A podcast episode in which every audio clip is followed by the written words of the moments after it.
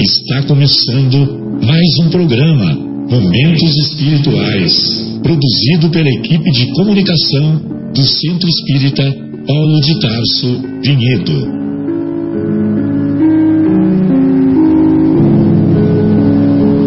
Se guardas contigo o estigma do sofrimento, indagando pela solução dos velhos problemas do ser e da dor, se percebes a nuvem que prenuncia a tormenta e o vórtice traiçoeiro das ondas em que navegas, vem conosco, estudemos a rota de nossa multimilenar romagem no tempo, para sentirmos o calor da flama de nosso próprio espírito a palpitar imorredouro na eternidade e acendendo o lume da esperança. Perseveremos juntos em exaltação de alegria, e Deus, o Pai de infinita bondade, nos traçou a divina destinação para além das estrelas.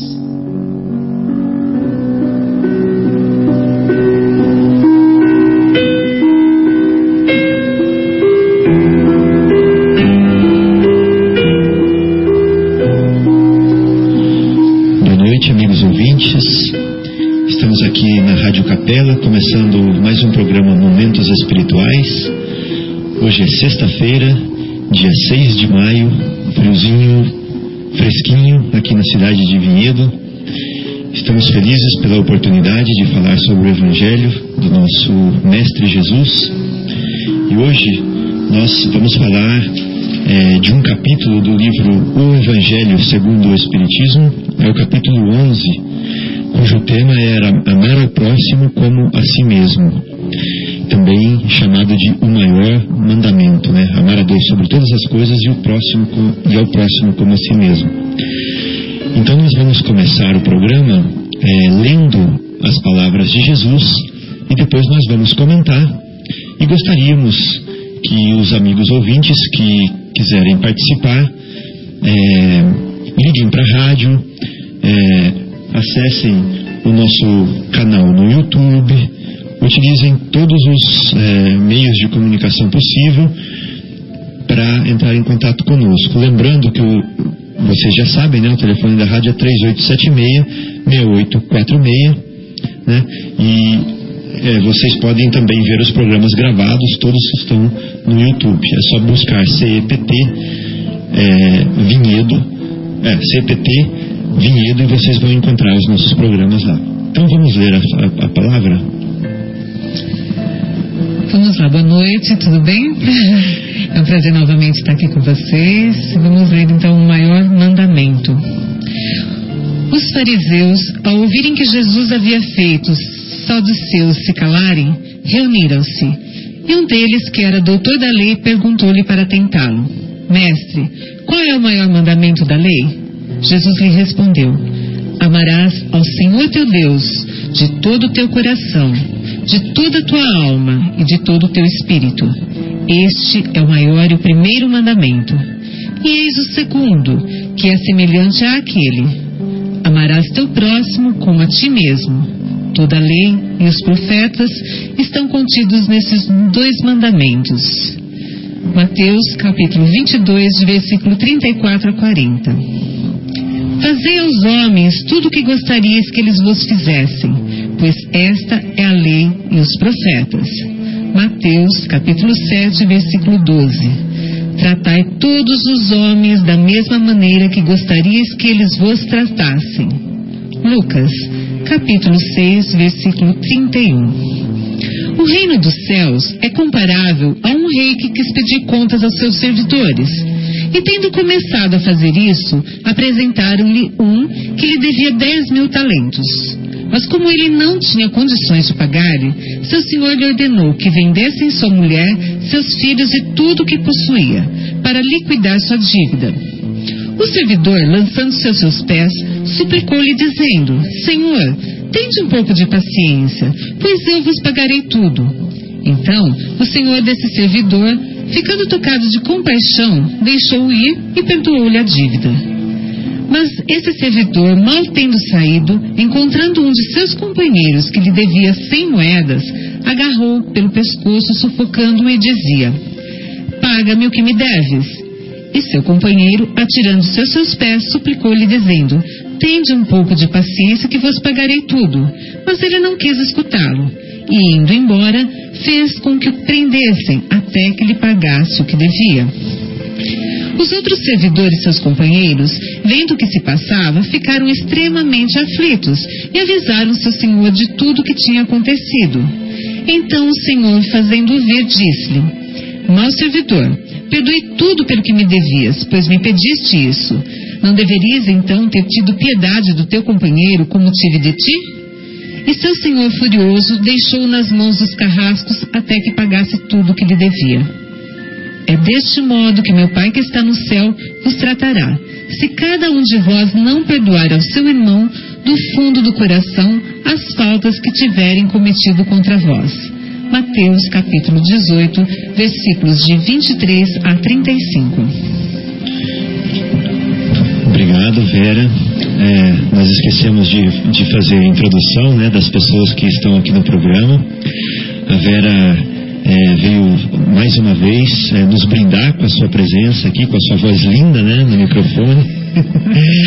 Obrigada. É, obrigado por essa leitura gostosa. Está aqui também o João conosco hoje e o Marcos na mesa de som. E eu sou o Fábio, né? E gostaria já de começar falando sobre essa leitura que a Vera acaba de fazer, nesse lindo trecho, né? É, da palavra de Jesus, onde ele fala que o amar a Deus sobre todas as coisas e ao próximo como a si mesmo é o maior mandamento. E ele não só fala que é o maior mandamento, ele fala assim: aí está toda a lei e os profetas. O que será que ele quis dizer com isso, né? Bom, é, se a gente fosse explicar em pouquíssimas palavras é, a Bíblia em si, né, falando do Antigo Testamento, mais especificamente, porque na época de Jesus só existia o Antigo Testamento, ou seja, ele estava escrevendo com a sua vida o Novo Testamento, né? Então Jesus se referindo à lei e os profetas, ele estava se referindo ao Antigo Testamento. E o que é esse Antigo Testamento? É a história que foi passada de pai para filho, né? até descobrir, até inventar-se a escrita, né? E aí, e aí, as histórias começaram a ser escritas, mas antes eram só de boca a boca, né, de pai para filho, era tudo memorizado. Começando lá no início da, da, da, da civilização, de onde eles tinham conhecimento, onde eles é, retratam que houve um tronco de uma civilização, né? um casal mais antigo que mais antigo que eles têm ideia, que representava simbolicamente o começo da civilização para eles, que era Adão e Eva, né? E isso estaria há quatro mil anos antes deles, é, de Jesus, mais ou menos. Então, é, a partir da, dessa, dessa existência desse casal que foi criado por Deus, existe uma saga dessa civilização que veio desse casal, né? Que surgiu desse casal, onde é, essa saga inicia-se com o pecado né? ou seja, com o erro, com o desvio do caminho, com o desvio da rota. Eles começaram a crer-se né, em si, né, a crer mais na, na, é, na vontade deles, na capacidade deles, ao invés de humildemente crer no Senhor, em, Jesus, em Deus, né, e seguir a Deus, eles passaram a seguir o seu próprio instinto, a sua própria vontade, o seu próprio egoísmo, o seu próprio orgulho, e aí instalou-se o pecado, então. Aí depois do pecado, é, Deus, que nunca nos abandona, né, faz uma aliança com a civilização que segue, falando assim: olha, eu vou ensinar a vocês, e vocês, que são os irmãos mais velhos das outras civilizações, vão então é, ensinar a eles, aos outros irmãos, às outras civilizações. Essa é a aliança que eu faço com vocês. Então esse é um outro estágio, né? O primeiro estágio foi a criação, então, né, da, do ser humano, simbolizada nesse casal. O segundo estágio foi o pecado, né? Ou seja, o erro, o desvio da rota, o desvio do caminho, ou afastar-se de Deus, deixar de ser a imagem de Deus, não querer mais ser. E aí vem o terceiro estágio, que é essa aliança, onde Deus propõe é, ensiná-los, em troca de que eles ensinem aos outros irmãos. E aí vem a falha dessa civilização. E na falha dessa civilização acontece uma, uma consequência, uma punição, que é o exílio dessa civilização. Essa civilização é exilada, sofre por muitos séculos né, no exílio, se eu não me engano são quatro séculos, e depois, aonde eles vão lá é, é, espiando né, esses erros, repensando, refletindo, melhorando, eles são convidados ao, a, a regeneração. Né? Eles são convidados ao êxodo, a sair desse sofrimento e a se transformarem né, para melhor. Redenção se chama essa parte. Então a gente falou de criação, a gente falou de pecado, a gente falou de é, aliança, a gente falou de exílio e falou de redenção. E todo esse processo foi marcado por muitos ensinamentos. Jesus, que vinha coordenando os trabalhos de evolução da, do ser humano lá do plano espiritual, ele sempre mandou emissários, que foram profetas, né, conhecidos como profetas, a nos ensinar todo esse tempo. Né? Então, o profeta vinha, deixava muitos ensinamentos, passava esse profeta, vinha outro profeta, até que veio Moisés, que foi uma pessoa que é, deixou é, uma lei social, uma lei civil escrita, que até hoje é aproveitada né, em muitas civilizações, inclusive na nossa. Claro que adaptada, né, porque muitas coisas já não servem mais para o nosso estágio evolutivo. Então, essa lei que tinha uma parte civil e que tinha uma parte de Deus, como por exemplo os Dez Mandamentos, né? nós consideramos uma, uma lei divina porque ela serve até hoje em todos os lugares, em todos os tempos e em todos os povos, e tinha também a lei civil que servia para aquela civilização daquela época, né? Então Jesus vem e fala assim: olha, aí está, nesses dois mandamentos, amar a Deus sobre todas as coisas e ao próximo como a si mesmo, toda a lei. Toda a lei e todos os profetas que passaram nesses quatro mil anos antes de mim. Então resume tudo isso que eles vieram te ensinar nisso. Porque quem ama o próximo já está. Quando a gente fala em amar ao próximo, já está embutido aí o perdão. Né? Ou seja, o perdoai 70 vezes, sete vezes. Já está embutido não colocar a candeia debaixo do alqueire né? Já está embutido aí o, o, sábado foi feito para o homem e não o homem para o sábado. Já está embutido aí o dai a César o que é de César. Todos os outros ensinamentos né? e tudo que está para trás de Jesus também estão embutidos nesses, nesse ensinamento. Por quê? Porque é Deus, que é o nosso Criador, e a criatura, né, que somos todos nós. E aí o convívio harmonioso no planeta Terra. Né? Então, essa era uma pequena introdução que eu queria fazer antes da gente começar, né? E se alguém de vocês é, quiserem falar alguma coisinha para começar, tá aberto o microfone. Se não quiserem, eu continuo, porque eu tô que nem uma tagarela hoje. então, o mais bonito desse, desse trecho do Evangelho é porque ele trata pura e simplesmente do amor.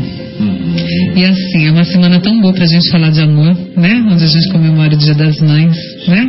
Que no que a gente tem pelo mundo aí, a gente considera o amor de mãe um dos amores mais puros que tem, né? Uhum. Semelhante assim ao amor de Deus por nós. A gente poderia resumir assim, né? Eu acho ainda que a criatura humana ainda não sabe o que é o verdadeiro amor, porque a partir do momento que a gente amar, é aquilo que você falou, a gente não precisa nem perdoar. Uhum. A gente não vai ter zanga com ninguém, não vai ter mágoa com ninguém, não é verdade? E assim, esse amor que, né, que trata Jesus é um amor, eu considero muito mais além. E a partir do momento que eu comecei a raciocinar sobre o que Jesus diz, queria dizer sobre o amor, né, você começa a amar mais o mundo. Todas essas criaturas que, que compartilham desse mundo conosco. Na é verdade, é um amor universal mesmo, né? E a partir do momento que o homem nós que estamos aqui como já colaboradores né, na, na obra da criação, nós temos inteligência. Então, se nós temos inteligência, está na hora de usá-la, né? Começar a usar para isso, né? Então, nós vamos ser... Qual que é o nosso destino? Ser co-criadores, né? Sim. Colaborar na obra da criação. Está na hora de a gente começar a raciocinar sobre isso. Sim, muito né? bem. João, você quer falar alguma coisa? Boa noite. Boa noite a todos, ouvintes, amigos aqui. Obrigado pela oportunidade. E eu acho, assim, o amor, né, quer dizer, o tema, né, pegando um gancho né, que a nossa querida Vera falou, o tema é realmente maravilhoso, né, o amor. E, e aí vem aquela dúvida, né, a gente, como é que é amar? Hum, é, o que, que é amar? Como é que a gente, como é que a gente faz para amar? Como é que a gente faz para mudar, né, essa essa realidade que a gente vive, que a gente fica sempre, né? A gente vem primeiro é, falando, né, a gente quer observar, olhar o outro lado do mundo. o mundo está ruim, tem tanta gente ruim, tem tanta coisa acontecendo, gente roubando, corrupção, não sei o quê. Mas como é que nós, o que, que nós estamos fazendo para mudar isso daí? Né? Como, e como é que a gente vai mudar? Como é que a gente vai aprender esse sentimento, igual né, o nosso querido Fábio falou assim, como Jesus disse, né? Né que o sentimento por excelência é o amor. Então, como é que a gente transforma esse nosso ambiente, essas vibrações, onde a gente vive mergulhado nessas vibrações, né? todo essa, esse magnetismo, transforma isso em amor? Né? Como diz, inclusive, é, um texto aqui do, do, desse capítulo 11, só pegando aqui, Lázaro, né? ele, falando nas instruções dos Espíritos, né, a lei de amor, Lázaro diz assim: o amor resume toda a doutrina de Jesus, porque é o sentimento por excelência. E os sentimentos são os instintos elevados à altura do progresso realizado. Né? No seu ponto de partida, o homem só tem instintos. Mais avançado e corrompido, só tem sensações mais instruído e purificado tem sentimentos.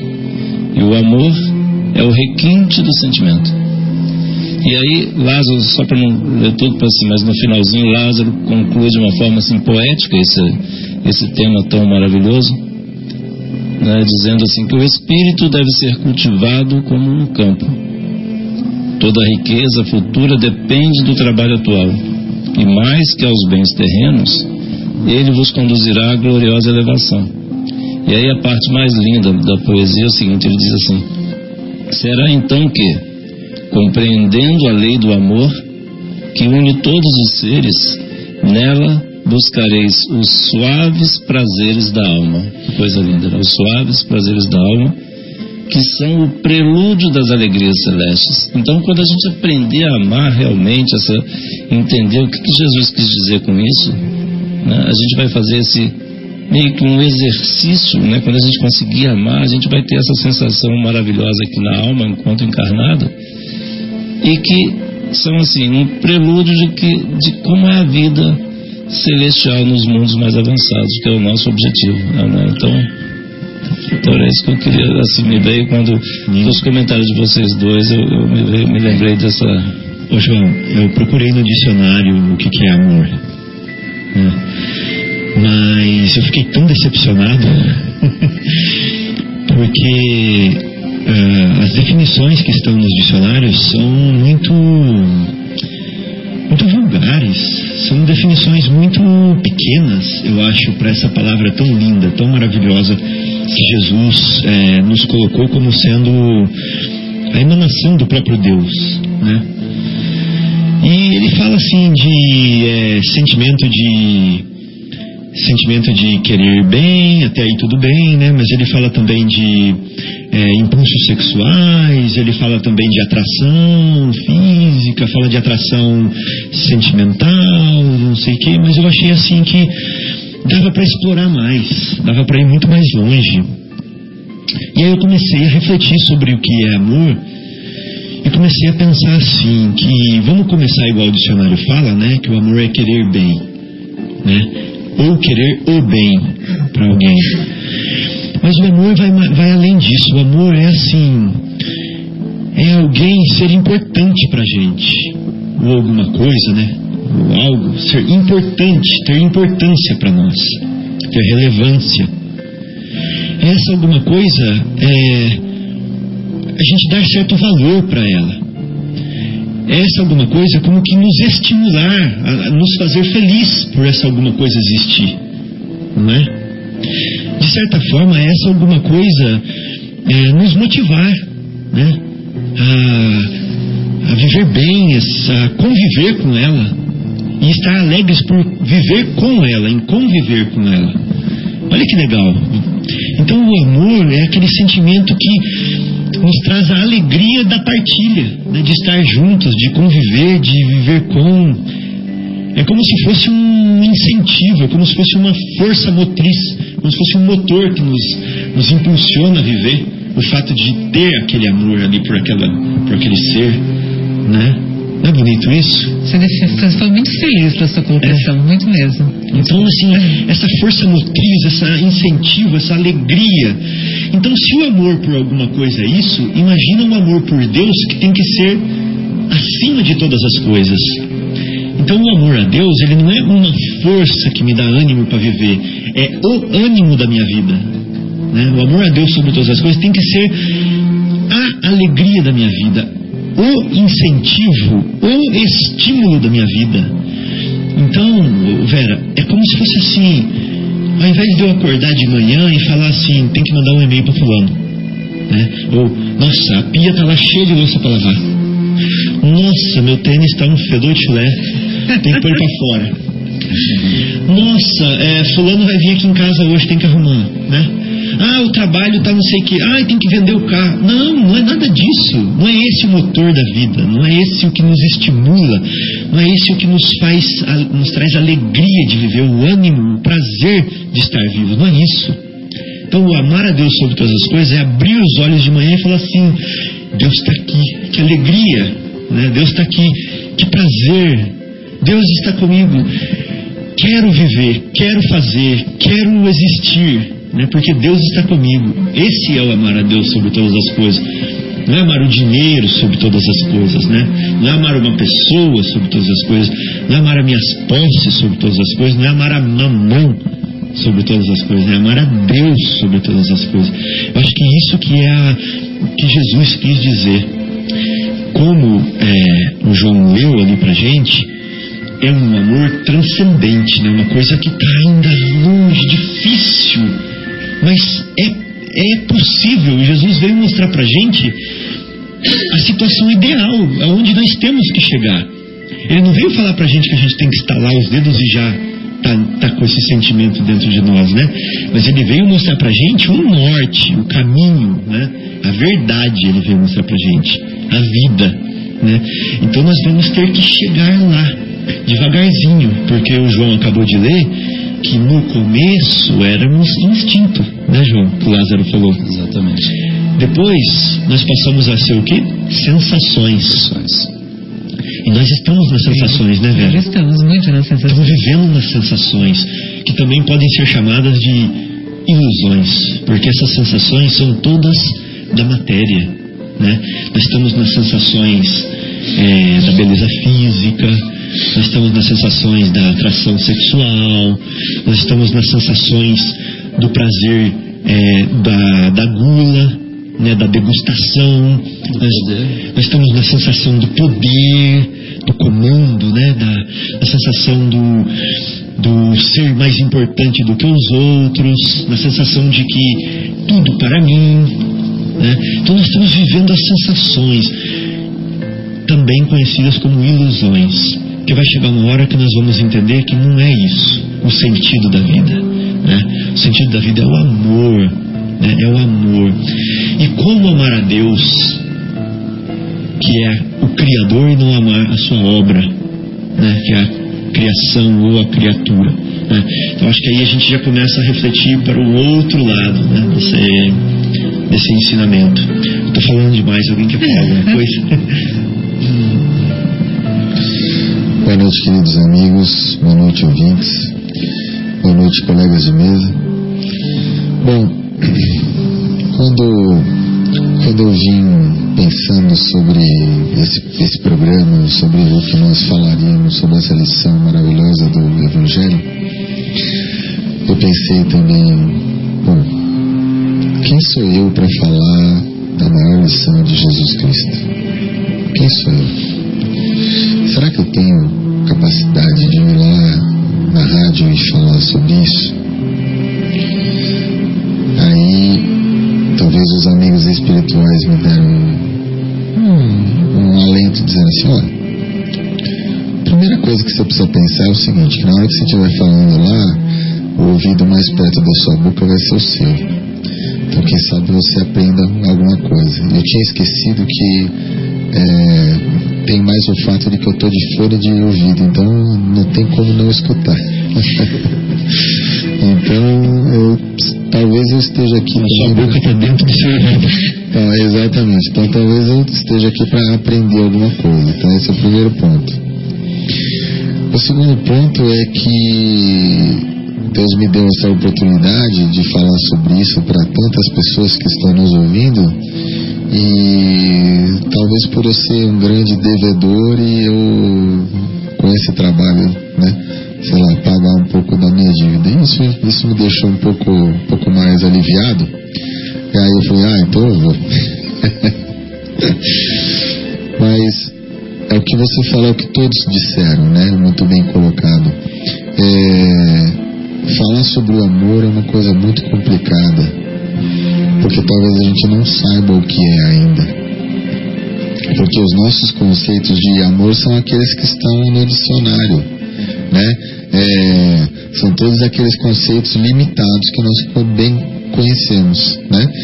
E amor é uma coisa tão complexa que os próprios gregos tinham três palavras para falar sobre isso, né? Não, é, não bastava uma. Né?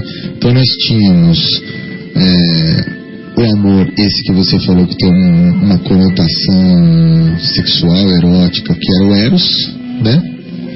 Nós tínhamos é, aquele que é o gostar, né? Que é aquela coisa de... Qual que foi a primeira definição que você encontrou, Fábio? Era querer bem. Querer bem, né? Que é filia, né? Então, filos é esse, né? De, de gostar. É, e tinha o, o ágape. Né? Eu acho que o que nós estamos tratando aqui é, é desse amor ágape. Que talvez a gente não saiba o que é talvez a gente, no nosso estágio evolutivo de planeta de expiação e prosa e espíritos imperfeitos que somos, ainda estamos um pouco distantes desse conceito. Então, eu acho que para a gente conseguir chegar talvez um pouco próximo, tinha um professor meu que, se, se nós não conseguimos entender um conceito, tente entender pelo contrário, né? E aí, a gente até estava falando durante essa semana, né, Fábio? Você me ajuda aqui, que a gente estava discutindo qual seria o contrário do amor, né? Então, qual seria o, o, que que o que que no ideário popular as, o que que todo mundo acha que é o contrário do amor? Quem quer quem quer chutar? O ódio? O ódio né? Então todo mundo fala assim o contrário do amor é o ódio. Ótimo porque se eu não amo eu odeio. Mas eu me lembro da nossa conversa Fábio que na verdade o ódio é o amor adoecido, é o amor doente. Porque muitas vezes a gente tem ódio por, por, assim, por alguém que a gente já amou, alguém que nos magoou, alguém que nos traiu, alguém que, enfim. Então nós tínhamos um carinho ou um amor por aquela pessoa e aí quando, quando nós vimos esse amor traído, machucado, magoado, né? Quando eu sofri um trauma com relação a isso, virou ódio né? Uma decepção, né? Então seja ela amorosa, política, de amigo, de, de sócio, seja lá o que for, acaba-se então é um amor adoecido. Então na realidade o que nós precisamos entender é que o contrário do amor não é o ódio, o contrário do amor é o egoísmo. Porque quando eu sinto ódio, eu ainda sinto alguma coisa pela pessoa ela existe. Ela existe, ela está lá, eu, eu, eu ainda é, é, emito. Se importa com ela de alguma forma. Eu ainda emito para ela alguma emoção. Agora, quando eu, a, quando eu nem a olho, quando eu nem sei que ela existe, quando eu apenas olho para mim mesmo, quando eu não olho para o meu irmão, né? Quando eu penso só em mim, é o egoísmo. Então, o contrário do amor é o egoísmo. Então, se nós não sabemos o que é o amor, nós certamente sabemos o que é o egoísmo. Então, quanto mais nós nos afastarmos do egoísmo, nós estamos nos aproximando do amor. Então, talvez utilizar né, é, esse, esse conceito do contrário, e quem diz isso também quando você não entende um conceito, você tenta entender, é, entendê-lo pelo contrário, é o Rabino Newton Bonder, né, que nos diz isso é, em vários livros, e, e eu gosto muito de, desse, desse conceito. Mas eu acho que quanto mais a gente se afastar do egoísmo, mais a gente está se aproximando do amor. Qual amor? Esse amor ágape, né? Não o amor filia, nem o amor eros, o amor ágape. E esse amor ágape é o amor que Paulo nos conta nas cartas, né? E principalmente na, na Epístola aos Coríntios, aonde ele nos diz o que, que seria o amor ver, ver, verdadeiro, né? Que e nós quem não conhece a carta aos Coríntios certamente conhece a música é, do Renato Russo, não é? Monte Castelo, onde ele canta que ainda que eu falasse a língua do, dos anjos e dos homens, sem amor eu nada seria. Isso é Paulo. E é interessante que essa essa música ela ela ela não é absolutamente composta com frases de Paulo. Ela é composta metade com frases de Paulo e metade com frases de quem? De Camões, sonetos de Camões. Então, um dos exercícios muito interessantes que nós podemos fazer, que os ouvintes podem fazer, é procurar na, na internet essa música, né? Renato Russo Monte Castelo, e ver a letra e tentar discernir das frases ali contidas quais são as frases de Paulo e quais são as frases de Camões. Porque Paulo nos fala do amor ágape, enquanto que Camões nos fala de outro amor. Às vezes nos fala de filia, às vezes nos fala de eros. E aí, então, se nós conseguirmos, ao ler a música de Renato Russo, onde ele não compôs, ele apenas é, é, intercalou frases de Paulo de, de Camões, e quando nós conseguirmos discernir entre uma e outra, nós vamos saber também um pouquinho mais o que, que é o amor ágape. Então, tem frase nessa música que diz isso, né? É, ainda que eu falasse a língua dos homens e dos anjos ou nada seria, sem amor. E é, tem outras que dizem: o amor é fogo que arde sem doer, é ferida que dói e não se sente. Essa frase nós é, certamente podemos imputar a Camões, porque aquilo que dói, aquilo que arde, não é amor, né? Então tudo aquilo que nós sentimos, que nós dizemos que amamos uma pessoa e estamos com, então, tá com o coração dilacerado, o coração doente, que é quase 90% das músicas e dos poemas. É paixão. É, não é amor, né? É paixão, é, é, é, outra coisa que não, que não amor.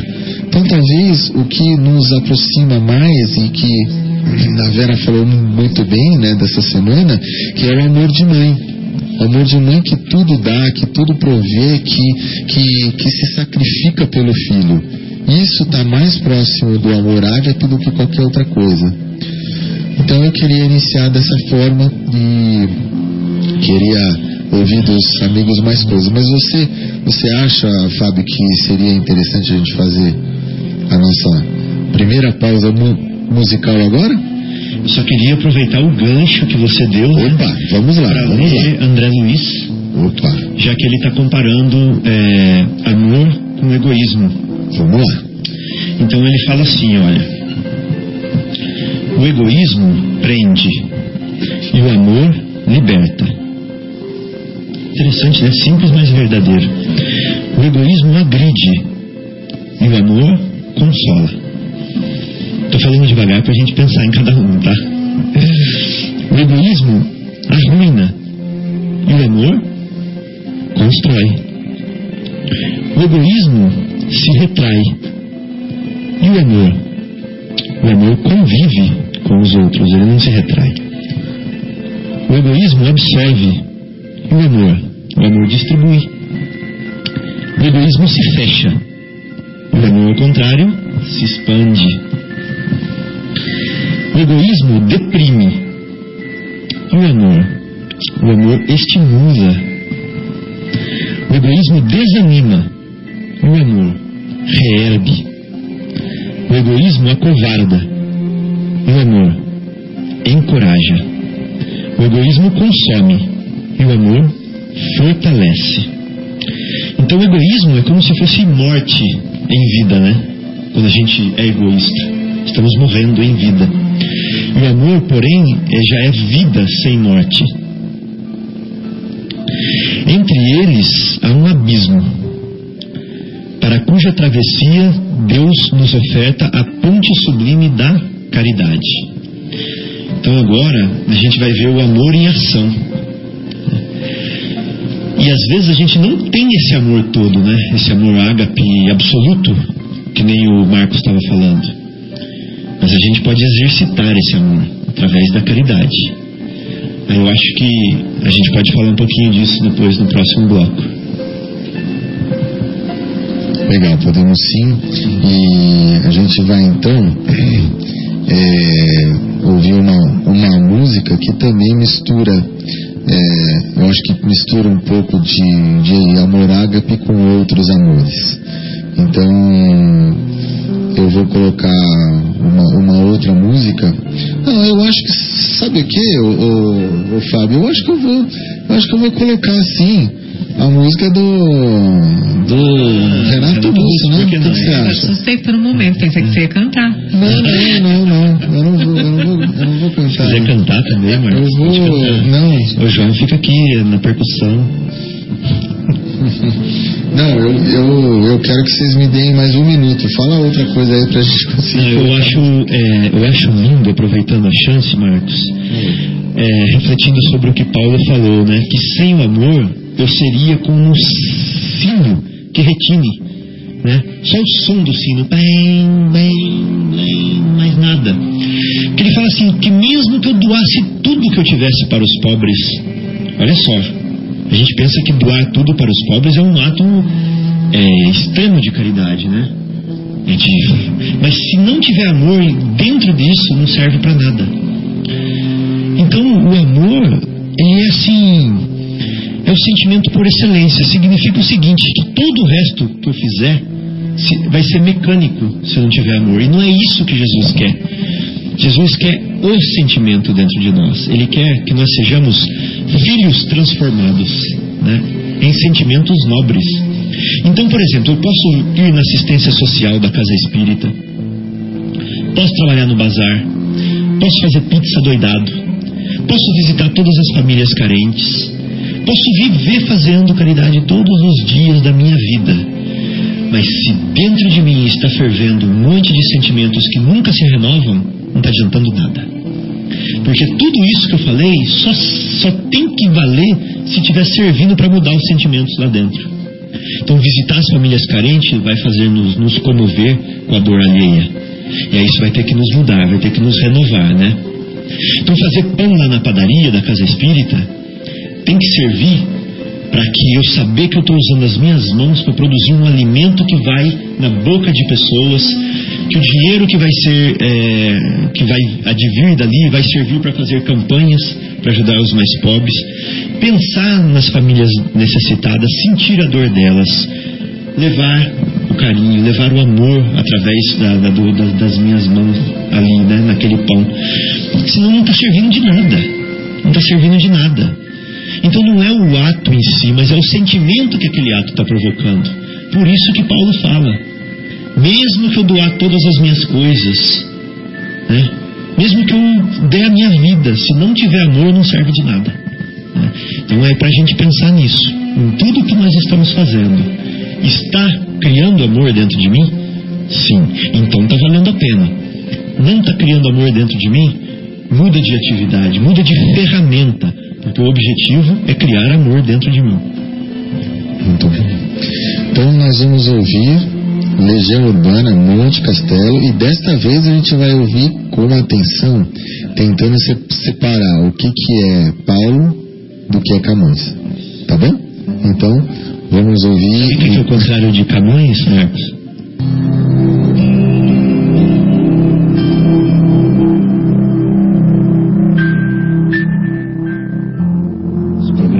Os espirituais, depois de ouvir essa linda, essa música maravilhosa, né?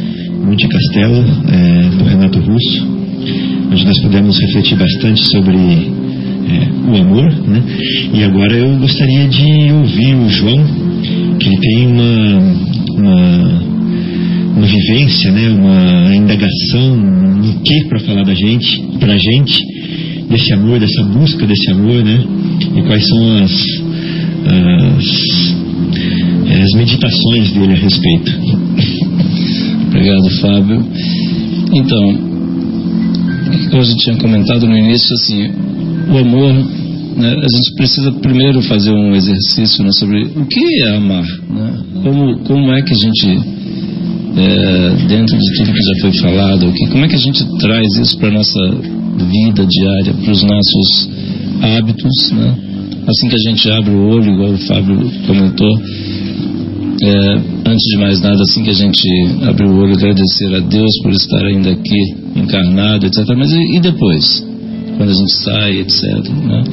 André Luiz nos traz uma mensagem muito, muito linda, que traz assim, exemplos práticos, né? e a, o título da mensagem é Sinal de Amor. Então, a gente realmente precisa de sinais, né? A gente, como a gente não sabe qual caminho seguir, chega naquela encruzilhada, tem, sabe, aquelas placas que tem 300 locais para você ir, para que lugar você vai, né? Porque a gente vai. Uhum. João, mas antes de você ler a mensagem, você estava falando daquela fase da vida da gente que a gente fica meio isolado, né?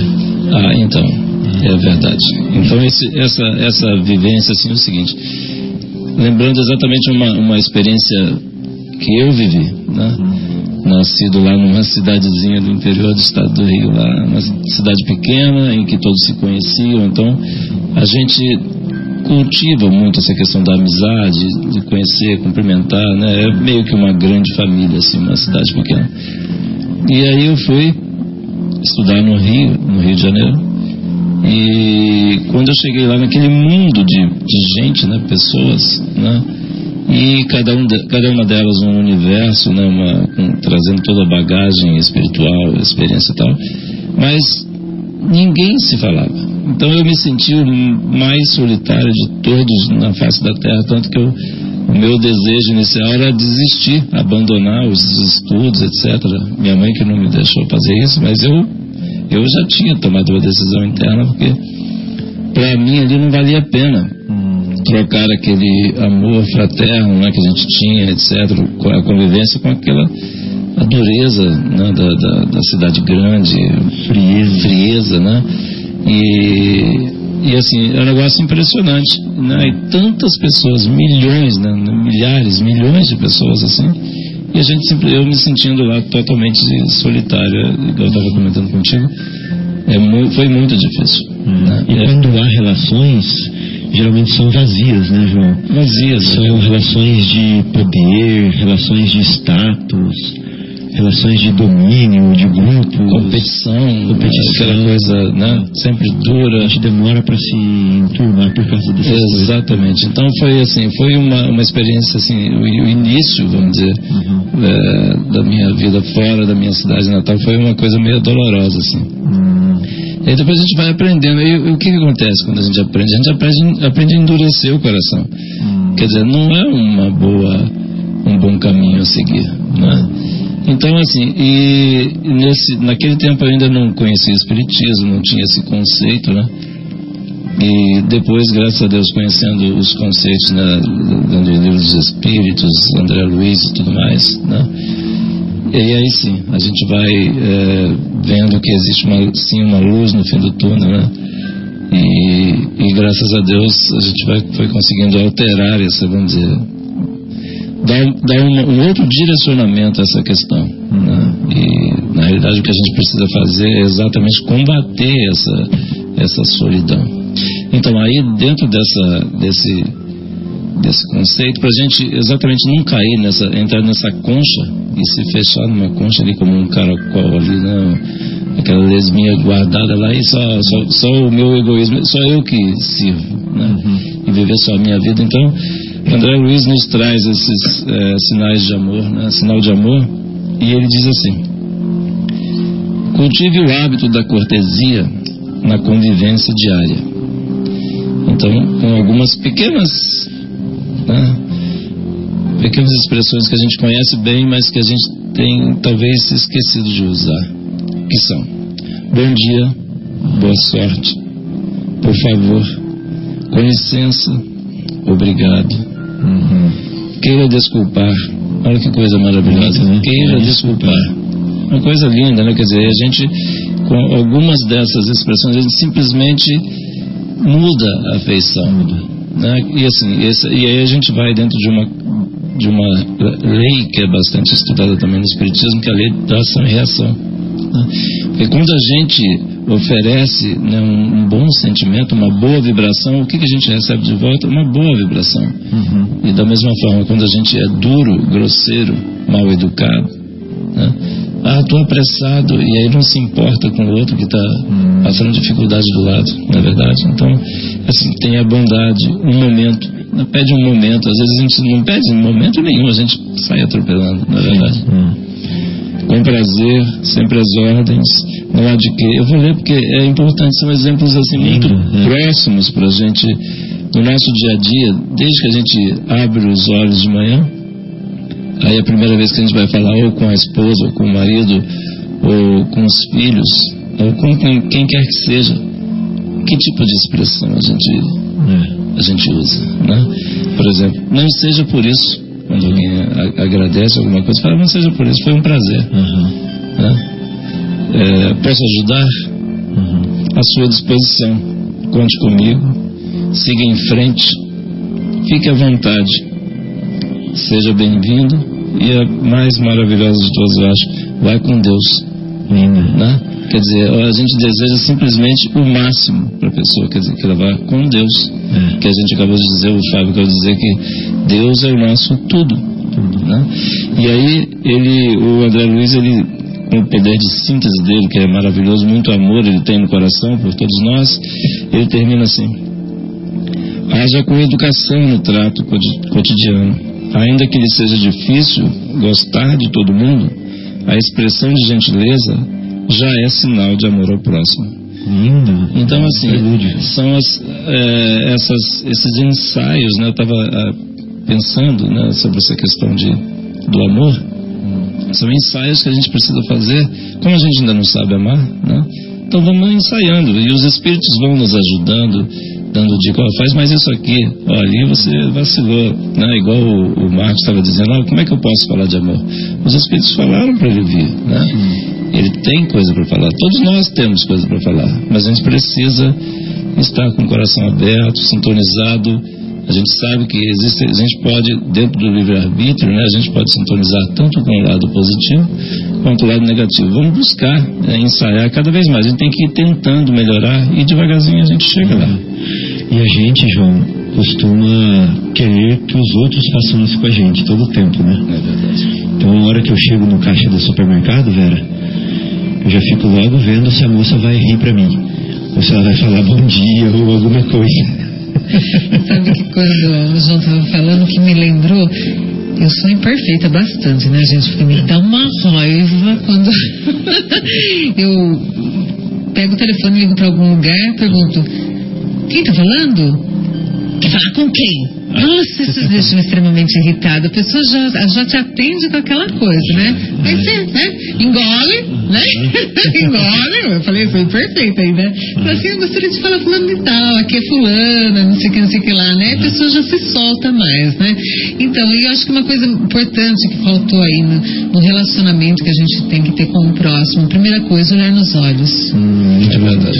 A gente olha, encara o próximo hoje em dia com receio, com medo. Hum. Não, vamos confiar. Ele, todas as pessoas merecem nosso voto de confiança, Uhum. é verdade? Mas a gente está assim arraigado nessa coisa, nessa insegurança, nesse medo em relação ao outro É. né? E isso atrapalha muito esse relacionamento. Vamos olhar nos olhos, vamos sorrir pro outro. Vai ver que a reação vai ser positiva. Eu aprendi muito isso, graças a Deus a gente tem aí anos, né, nos ombros, assim, e a gente só aprende isso com o passar desses anos, né? Então a vivência com as pessoas me ensinou muito isso. A ponto de uma pessoa assim chegar para mim e falar assim, né? Olha, sabe o que é legal em você? É você atender a gente olhando nos olhos da gente, porque ninguém faz isso. pessoas assim com alguns problemas, né? Eu como uh, trabalhei muitos anos no fórum, a gente atendia os sentenciados, gente que cometeu erros, né? Sim. Todo mundo comete erros, nós também, alguns em grau maior, outros menor. Não cabe a nós julgá-los, né? E assim, atendia eles com o mesmo respeito que atendia um advogado, tudo porque eles também são gente, merecem respeito. E isso fazia uma diferença no relacionamento. Tanto que eles faziam às vezes questão de ficar sentadinho esperando eu chegar para ser atendido por mim. Que bom. Essa satisfação não era deles, era muito maior minha. Sem dúvida. Essa coisa, essa confiança acaba é, é, trazendo um clima, um, uma vibração entre as pessoas muito interessante, sabe? E isso nos, nos ensina a amar. É. Não é verdade? Você falou uma coisa tão legal aí, né? Que eu complementando tudo que o João falou aqui, né? Do bom dia, querer me desculpar. Existe também o amor no olhar, né? Exatamente. O jeito que você olha também, né, João?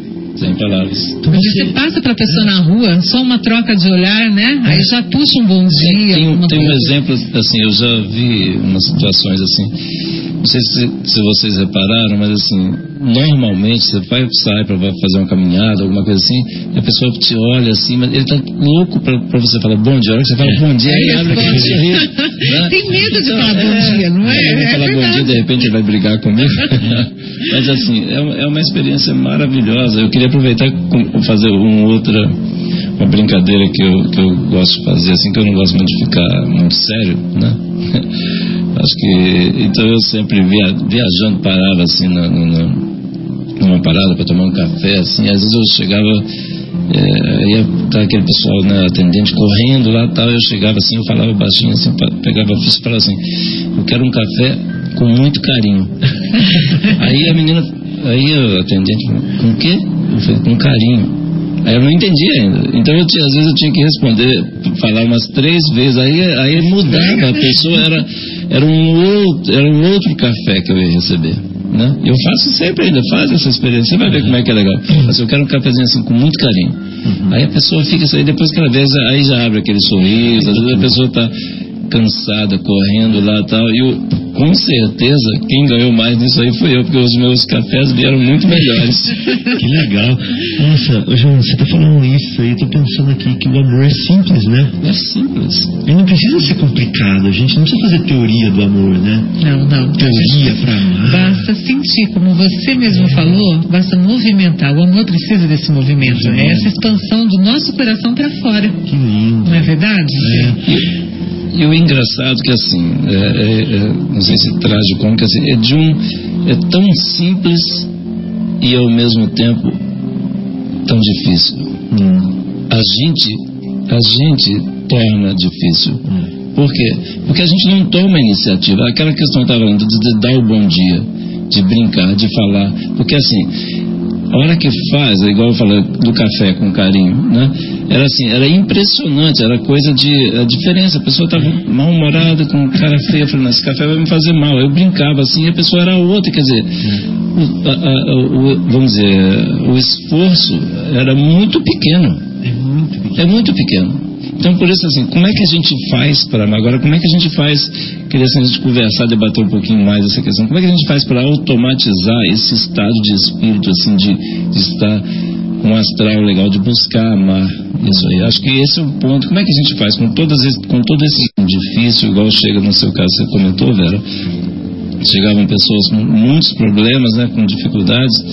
Né, e como é que a gente faz para atender todo mundo? Igual tem André Luiz também cita, que eu comentei com vocês assim, quando Jesus falou que era para a gente amar o próximo, não falou que tinha que escolher qual o próximo. Ah, esse próximo é o que está vestido de de camisa azul, ou é só quem é negro, ou só quem não é, ou só, sabe? Não é isso. Só quem tem estudo, quem, quem fez faculdade ou não, não existe isso. O próximo é quem está próximo. O próximo é o próximo. Então, assim, mas a gente fica, acaba ficando escolhendo.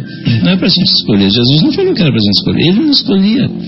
Né? Ele, ele, né, a mulher adúltera, qual, quais, qualquer pessoa que chegasse era acolhido com todo amor por ele. Referência é sempre ele, né? É o nosso exemplo, é, né? É. é o nosso objetivo, não é verdade, Fábio? É, é bem isso mesmo que você falou, né? Quem é o próximo? O próximo é aquele que está ali na hora que eu estou ali. Nome já diz, né? É, qualquer um. E reforçando que o amor é simples, estava pensando na, numa imagem daquele que a gente às vezes pensa que tem que ser um sol, né? Aquela potência, aquele, aqueles é, elementos químicos se transformando lá dentro para fazer aquela combustão e fazer a luz para expandir, para acabar com a sombra. Nada. Uma luzinha de uma velhinha ali acabou com a sombra já, né? Exato. Então é o bom diazinho que você leu ali, né? É o amor no olhar que a Vera falou. É o oh, me dá um café com carinho aí, por favor, né? É um é, uma brincadeirinha, um sorriso, um sabe, um bom dia. Eu, eu lembrei, eu lembrei daquela mensagem que você mandou do do Rossandro, Uhum. que quando ele teve aqueles problemas tales, né, voltou para casa, o que que, ele, que foi a coisa que mais marcou na vida dele? Simplesmente um abraço do irmão. É um abraço, um beijo, um olhar, né, é ouvir, né, se colocar ali à disposição, abrir o coração e se, e se dispor a amar. né? A gente pode perceber na nossa vida alguns momentos, que, da- lembranças que nós temos da nossa infância, tudo. Pode ter certeza que não é nada material. Vão ser momentos. Sim. Comecem a pensar, É verdade. não é? É verdade. O que, que guardou, o que, que marcou a nossa E infância? tem sentimentos embutidos, né, Vera? Exatamente. A gente não- talvez não seja aquela boneca que tenha ganhado, aquele carrinho lá, não, mas vai ser momentos marcados por esses sentimentos mesmo, né? Né? Porque a nossa vida é uma vida de relacionamentos, né? E o que, que é relacionamento se não sentimentos? Né? E qual é o sentimento por excelência? né? Sentimento então, por é que excelência nós falando aqui, né? Que Exatamente. o amor é. Ele é o sentimento por excelência de uma vida de relacionamentos, que é a que nós temos desde que nós nascemos até o fim. Né? E, eu lembrei agora da, da nossa querida Maria de Lourdes, numa projeção, ela falando assim que é muito inspirada, né? As, as projeções dela são muito inspiradas. Ela dizendo assim que a gente a gente tem que ir ensaiando, que a gente ainda não é assim. Mas vamos ensaiar, vamos buscar, né? vamos ler nos livros de André Luiz exemplos, né? Porque inicialmente eu, eu comento, tem uma amiga nossa em São Paulo, ela dizia o seguinte, inicialmente quando a gente lia Sinal Verde, Respostas à Vida, esses livros que mexem na questão de reforma íntima, inicialmente a gente pensava assim, né? Ah, isso aqui é para minha esposa. Ah, isso aqui é para minha sogra. Ah, isso aqui é para o meu irmão, é para o meu filho. A hora que a gente começa a ver, não, isso aqui é para mim. Aí é que está ficando bom, é lá. Então, assim, é, a gente ainda não sabe como fazer, mas quando a gente vai buscando esses exemplos, né, a gente vai abrindo o coração e a gente vai sentindo, porque toda vez que a gente faz uma coisa boa, a gente recebe uma coisa de boa. Quem não teve a, né, a oportunidade, por exemplo, de ceder a vez no trânsito, o sentimento nosso é muito melhor do que quando a gente não cede a vez. É, com certeza. Né? Mas assim, então a gente tem que ir ensaiando, faz uma vez, faz outra vez. E né, E ela falou isso, pra gente ir ensaiando, a gente vai devagarzinho ensaiando, a gente vai melhorar. Né? E o progresso, ele é inexorável, né? Jesus já estabeleceu isso aí, o, o projeto para nós, e nós vamos ser bons um dia. Né? É como referência, é assim, eu gosto, eu gosto muito de referência na minha vida, né? Eu acho assim importante. E lembrando Gandhi, né? Ah, e Gandhi, quando estava em guerras indianas com os paquistaneses, ele foi pro lado do, Paquita, do, do Paquistão. Porque. E o pessoal estranhou, falou, mas você é indiano, você tem que estar com a gente lá. Não, eu vou estar do lado sempre daquele que está precisando, do lado mais fraco. Né? Eu não sou indiana, não sou paquistanês, eu sou- não sou cristão, eu sou o mundo todo. Né? Então esse amor. E tanto assim, a reverência quando ele também, ah, houve um momento que ele levou o tiro no peito, né? E ele sorriu para a pessoa, né? Ele falou, ai meu Deus, e, e sorriu para a pessoa, né? Aí a gente lembra Martin, Mar- Martin Luther King também, que ele teve um caso que a pessoa, ele estava num um monte de gente, acho que ele foi dar alguma palestra, alguma coisa assim, e a pessoa chegou perto dele e falou assim: Eu vim aqui para te matar. E mostrou a arma para ele, né? Mas você, a sua energia mudou. Né? E ele pegou, a Luther King fez ele sentar do lado dele e depois essa pessoa que era o, seria para ser o assassino dele foi um assessor dele. É responsável até pela própria segurança. Que beleza. Né? Isso é amor. É É verdade? É verdade. Aí são, são referências que a gente tem pra, pra ter na vida, né? Pra, nossa, você faria uma coisa dessa? Nossa, imagina. Sorrir pra quem te dá um tiro. Nossa Vai virar como grande. Sim. Sabe, não ter o lado. A gente não é vinhedense, não é louverense, não é brasileiro, não é. Não é corintiano. É, somos todos uma nação só. Né? O nosso planeta Terra é maravilhoso aqui, né? Então não tem que ter essas bandeiras Hum. levantadas. A única bandeira que a gente tem que ter mesmo é do amor. Mas assim, amar o próximo como a si mesmo, ainda para a humanidade atual, eu acho que é um pouquinho difícil, né? Essa, nesse capítulo aqui que a gente vê, ah, amar o próximo como a si mesmo também me faz lembrar uma passagem de Jesus que ele comenta. ah, ele fala assim: como é que vocês vão querer amar a Deus que vocês não conhecem se vocês não conseguem nem amar a vocês mesmos, né? Que estão aí, se conhecem, convivem juntos, né? Então a grande questão também, você falou muito de amor a Deus, né? Você se informou, estava todo entusiasmado com amor a Deus. Mas a gente acho que é um pouco difícil ainda, porque a gente não compreende Deus direito ainda, É. no estágio evolutivo que a gente está. Então, mas é, é, é tão difícil porque quando fala assim amar ao próximo como, como, como a nós mesmos, né?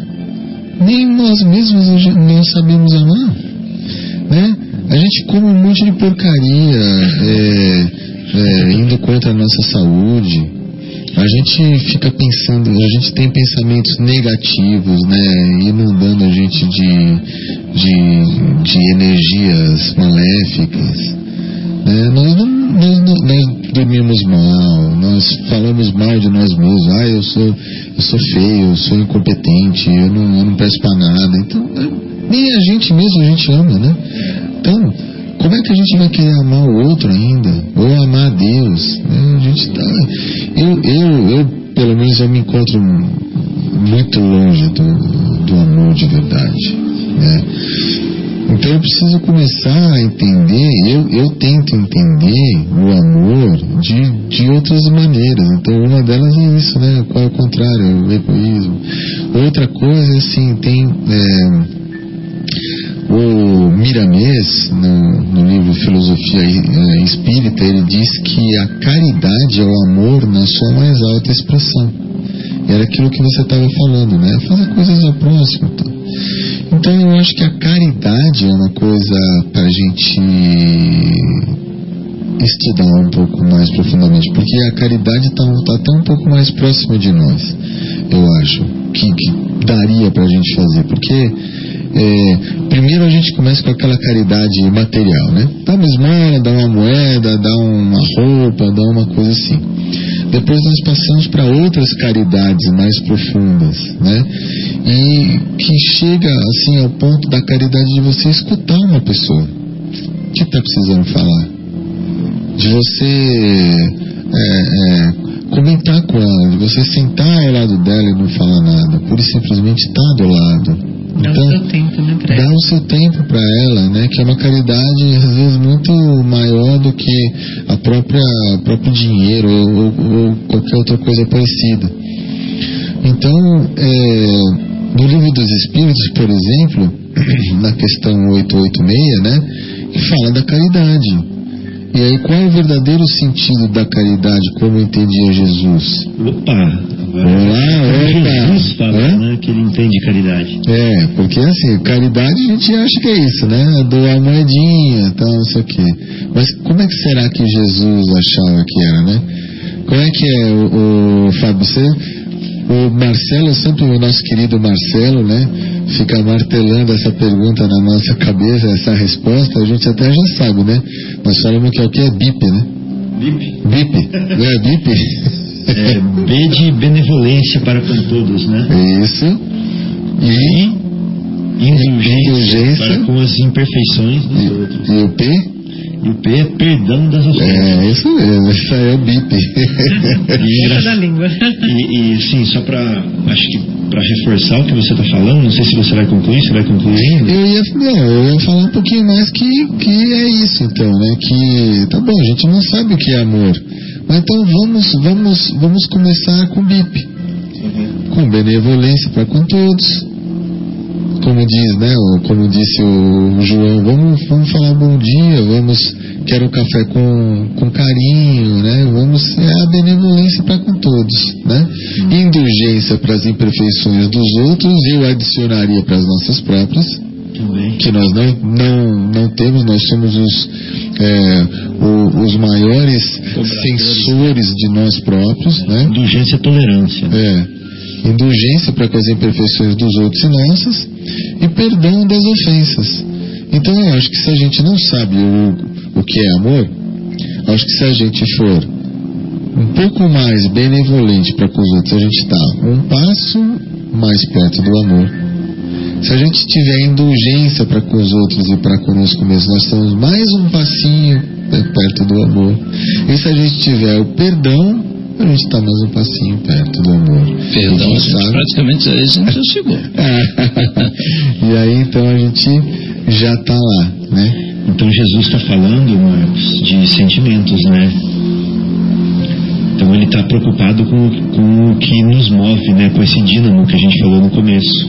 Que, qual que é o meu motor? É. Né? Que que o que, que vem de dentro para fora de mim?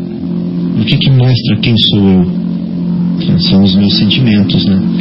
Então ele está falando que se a caridade, igual a Vera falou, é o amor em movimento, né, Vera? Caridade é o amor em ação, né? Se transformando em ações. Então, é, esse sentimento que está nascendo, fazendo ações, é essa benevolência, né? É o bem para com todos, a tolerância para com os nossos irmãos, com as imperfeições deles, e o perdão das ofensas. É bonito, né? Isso que Jesus falou. É a caridade no seu mais puro sentido, que é do sentimento. E, e, uma coisa. Ah, desculpa. Então, uma coisa que. Eu, é, o livro dos Espíritos, né, e Emmanuel também fala o seguinte: o amor, a forma mais sublime do amor é, o, é a amizade. Porque, assim, mas aquela amizade verdadeira, não é aquela amizade com competição, que às vezes né, que tem uma amizade disfarçada, né? Quer dizer, fica um buscando, querendo puxar o tapete do outro, meio que assim, né? Mas aquilo, aquilo assim, que a gente, quando vem, acontece alguma coisa boa para o amigo, a gente fica mais feliz de acontecer com o amigo do que com a gente mesmo. Então são esses sentimentos que quando não tem posse, né? Quando não tem disputa, né? Então assim, é, Emmanuel, né? e também no livro dos Espíritos diz assim, que é a forma mais, mais sublime de amor então, assim, é quando a gente tem um grande amigo. Quem não tem um grande amigo? Igual a Vera falou assim, que se lembra desde a infância. Eu tenho, assim, os verdadeiros amigos são poucos, né? Assim, aquele que marcou e que a gente traz no coração, tatuado no coração, né? A gente não tem aquele amigo. Então, assim, é esse sentimento que a gente só de eu lembrar da imagem da pessoa, assim, a gente, o nosso coração já se internece né? Porque nossa, que sentimento maravilhoso, né? De, de, de, é, de companheirismo, né? De amor mesmo, assim, aquele amor assim descolado, né? Sem, sem nenhum rótulo, mas que, é, que, mas que faz toda a diferença, na é verdade. Assim, são essas coisas que a gente lembra desde a infância, né, Vera? Você falou aí, quando você falou isso aí, eu viajei aqui e busquei né, alguns alguns poucos amigos assim que são presentes no meu coração e, e na minha mente até hoje. E, e, aí eu me lembrei desse, dessa parte de, de Emmanuel, né, do livro dos Espíritos, que fala dessa parte assim. Eu, lembrando um pouquinho da infância, eu, da minha infância, eu me lembro quando eu fazia oração Acho que eu nem sabia direito o que significava tudo isso, mas a coisa era tão pura que eu me lembro desses momentos. Eu, assim, do lado da minha cama tinha um anjinho da guarda, que é a família católica, e o menino Jesus, né? E eu lembro que toda noite eu rezava para eles, e aquilo lá parecia uma coisa tão pura de dentro, quando eu era bem pequenininha mesmo. é, é como essa pureza vem e acompanha a gente, né? Só que no andar e no caminhada acaba se perdendo. Aonde será que a gente se perde nesses então, momentos? Eu, eu, eu vou até, Vera, assim, complementar até uma coisa que eu ia comentar do que o Marcos falou, que, por exemplo, às vezes a gente fica pensando, assim, igual o Marcos estava falando, não que eu estou longe do amor, mas assim, na realidade, a gente já está bem melhor do que há um 100 anos atrás, do que há 200 anos atrás. Então, assim, essa parte, eu acho que é isso que a gente precisa trazer para a gente se, se motivar e a gente acreditar, porque senão a gente, senão a gente pode cair naquela aquela questão assim, falar, ah, é muito difícil, eu, eu vou ficar por aqui mesmo. Eu, eu paro, paro o ônibus, eu vou descer, né? Para o bonde. Os nossos pais falam, nossa, esse mundo está perdido, não fala? Mas, gente, eles viveram Segunda Guerra Mundial, revolução aqui constitucionalista, não é? Assim, tudo bem, nós temos também, mas sabe, a, presença era marcante da violência também naquela época, que a gente sempre acha que o nosso tempo é um pouquinho melhor, mas não é por aí. O mundo está assim muito bem caminhando nesse sentido. Está indo. Tá, o tá indo, assim, é inexorável. Não tem, tem a gente vê muitas pessoas mais preocupadas com o bem. Hoje as pessoas se preocupam com o bem, em fazer o bem. Coisa que há um tempo atrás a gente não se falava muito nisso, só se a igreja rezava e estava tudo certo. Hoje as pessoas estão preocupadas não só na parte de religião, mas com as ONGs, quantos movimentos há em relação a todas as, as áreas, né? ambiental, social, contadas, procurando fazer o bem, né? sem apego, sem outros interesses. As pessoas estão começando a perceber que é, são mais felizes é, quando o, ela faz o bem, os outros acabam fazendo bem e fica todo mundo bem, né? Uhum. É contagiante a coisa. É, é. assim, estão vendo isso como uma necessidade. É. E realmente é uma necessidade. Tem uma historinha é, que eu recebi essa semana de um rapaz que era um produtor de milho muito bom. E aí perguntaram para ele assim, qual que é o segredo da sua produção de milho ser tão boa, né, da sua espécie, das espécies, né, do, do, do seu grão ser de altíssima qualidade? Aí ele falou assim, ah, o meu segredo é que eu, eu pego os, minhas, os meus grãos e dou para os meus vizinhos, que são também é, é, produtores. E aí, o que acontece? Eles têm os melhores grãos também. Aí tu, o cara fala assim, mas peraí, peraí, peraí, peraí, mas os seus grãos são dos melhores e você está querendo dizer que o segredo é porque você dá os seus grãos para os seus vizinhos para eles também produzirem os melhores? Falei, é isso mesmo.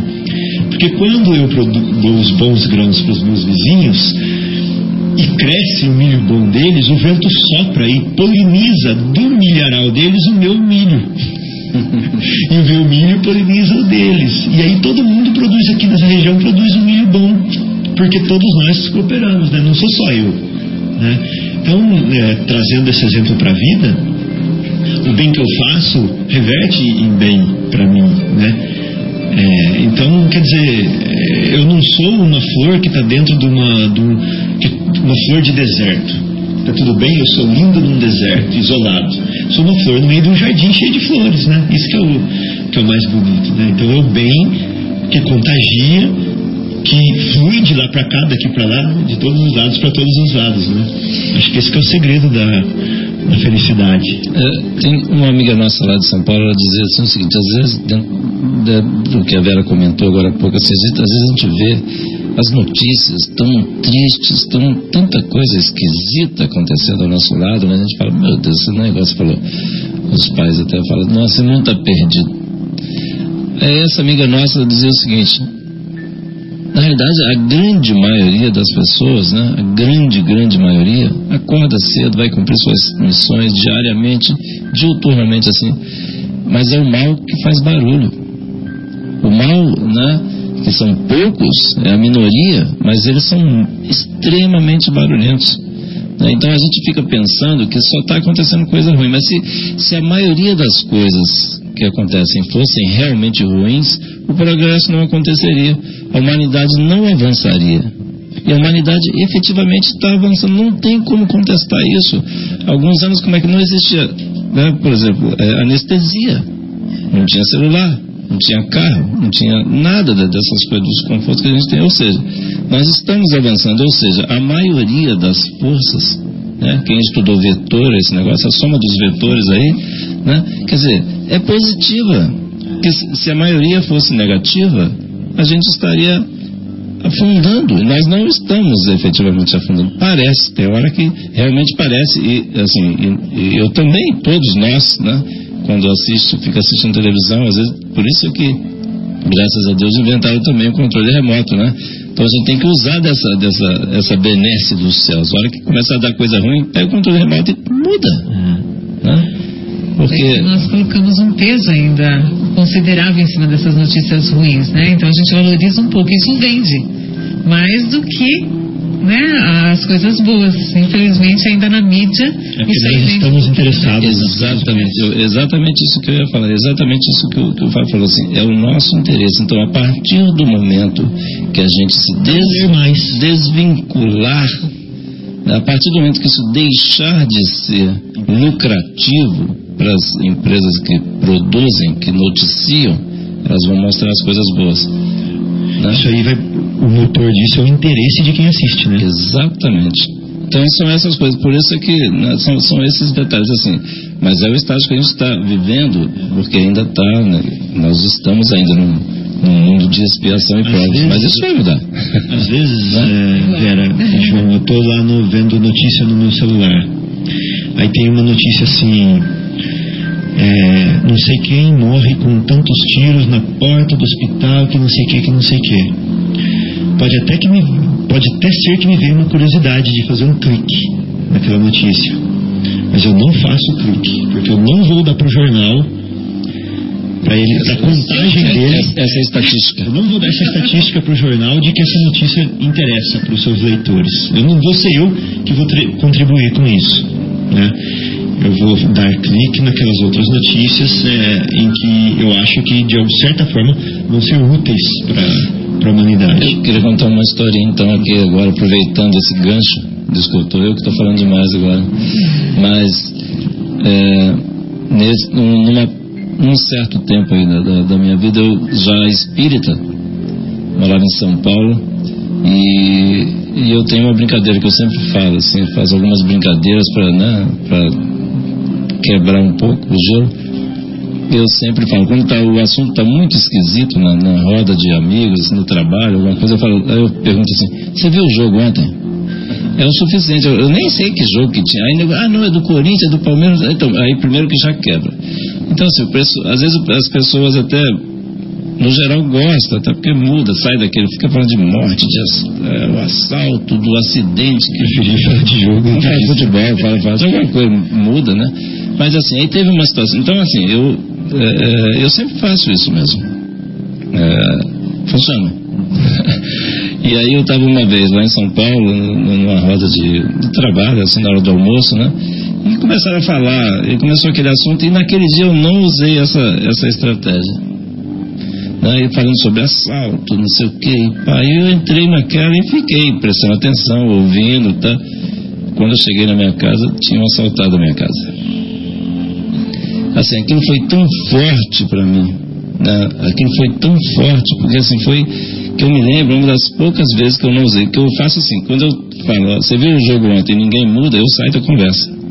Eu dou um, um clique, né, dou um, saio e saio fora. Porque eu sei que é, tudo isso é questão de sintonia, né? Nós somos muita energia, magnetismo, nós somos isso. Então, assim, e foi um fato né, que eu estou contando aqui, compartilhando, porque assim, realmente aconteceu e foi numa situação, eu, eu me liguei àquela vibração, né, que era exatamente que alguém estava precisando né, para poder fazer acontecer. Então foi um, assim, um exemplo tão forte para mim que não vale a pena. A gente tem que usar o controle remoto e se desvincular disso mesmo. É, então acho que se a gente não der uma paradinha, a conversa não para, né? Então vamos escutar uma musiquinha, tomar uma aguinha para a gente continuar no próximo bloco? Vamos sim.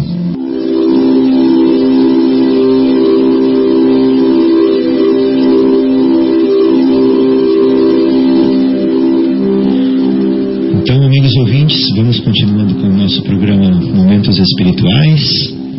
Nós estamos aqui falando hoje sobre o capítulo 11 do livro O Evangelho segundo o Espiritismo, que trata do tema amar ao próximo como a si mesmo.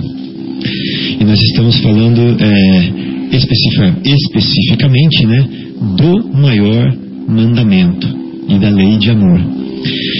Bom, é, eu acho que uma coisa que é, é desafiadora para nós nesse tema amar a Deus sobre todas as coisas, já que amar ao próximo é tão difícil, né? Como fica o amar a Deus? Está, parece que está mais longe ainda, mais fugidio. Onde está Deus? Será que Deus existe de verdade? Né? Uma coisa importante para nós pararmos para pensar, porque às vezes a gente acredita em Deus porque falaram que a gente tem que acreditar em Deus. Falaram que Deus existe, então a gente acredita que Deus existe. A maioria acredita em Deus, então eu vou acreditar em Deus também, porque eu não quero. A gente tem medo de deixar de acreditar, né? Isso. Então é uma convenção acreditar em Deus. Mas eu faço essa pergunta para todos os ouvintes, para nós aqui da mesa. Nós acreditamos em Deus? Que é Deus, né? Deus existe de fato? Isso me, eu, vou, eu vou tentar trazer umas reflexões aqui para a gente ver se Deus existe de verdade dentro é, da, nossa, da nossa aceitação. Estava numa aula, eu fiz é, um curso de pós-graduação em engenharia biomédica. E eu estava tendo aulas é, de medicina. E eu sou da área de exatas, né? Eu não sabia nada de medicina, absolutamente nada. E quem estava dando aula era um médico. Então ele falou o seguinte: ele falou assim, olha, quando o, infarto que nós temos é quando uma veia do nosso coração, por exemplo, se interrompe. E ela não leva mais o alimento e o oxigênio para as células do músculo do coração, né, para o coração que é o músculo. Essas células, elas não tendo oxigênio, elas param a sua função. Então elas não contraem e expandem mais e o coração para, porque faltou oxigênio para as células do tecido muscular do coração. Isso é um infarto. Porém, se essa veia que entupir for uma veia relativamente pequena, vai morrer só uma, uma quantidade pequena de células do tecido que eram alimentadas por essas veinhas pequenas. Se for uma veia muito grande, um número muito grande de células não vão receber oxigênio e um uma parte muito grande do tecido vai, vai desfalecer e o coração vai parar, né? não vai conseguir. Só que o nosso corpo é maravilhoso. Porque quando uma veia pequena é, é interrompida, um pequeno grupo de células deixa de receber o alimento, de certa forma, essas células emitem um sinal de socorro para o cérebro. Falando assim: socorro, estou sem oxigênio. Sabe o que, que o cérebro faz? Ele manda que outros caminhos alternativos de veias sejam criados. Então começam a se criar ramificações novas de veias para atender aquelas células. Então vamos parar para pensar aqui. Por quê? Por quê?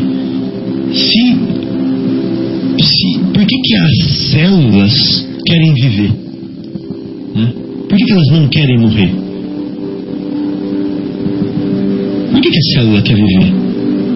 Por que, que esses seres microscópicos têm vontade de viver? Né? Então, essa pergunta me fez refletir muito. Falei assim: nossa, mas então como é que a vida começou? Se era tudo átomo desconexo, eles começaram a se reagrupar. Como que, de onde que surgiu a vida nisso tudo aí? De uma certa forma, os átomos se conectaram de uma forma que um protegia o outro. Falou assim: olha, eu vou ficar de costa para você, você vai ficar de costa para mim. Eu protejo o que vem de cá e você protege o que vem de lá. Então eu protejo você, você me protege, a gente dura mais. Mas por que, que eles fizeram isso? Por que eles se associaram para formar essa vida? Né? E depois eles começaram a se, se, reorganizar em estruturas mais complexas. Por que, que eles queriam viver? Né? Então parece que a vida, ela quer viver. Por que, que a vida quer viver? se tudo é feito por acaso, se não existe um sentido para as coisas, se não existe um propósito para as coisas, para que viver? Por que, que eu quero viver? Né? Então aí a gente começa a achar Deus nessas pequenas coisas. Um propósito, né? Existe aí uma, uma existe aí uma, uma força que faz a vida viver. Porque se não existisse essa força que faz a vida viver, a vida acabava sem, sem dó ela acabava sem ter vontade de viver. Dá para perceber o, o sentimento? que, que surgiu em mim quando eu estava pensando nisso, assim, ó, existe um, alguma coisa aí que faz a vida viver, que, que, que impulsiona a vida para ela continuar. Porque se fosse o acaso, João, se fosse um, o, o caos, né, vamos dizer assim, o acaso é cego. Para ele, se a vida vai viver, se não vai viver, não importa. Não precisa querer fazer, achar um jeito de fazer a vida viver. E a natureza nos mostra o contrário, que tudo na natureza quer viver. Ela quer viver.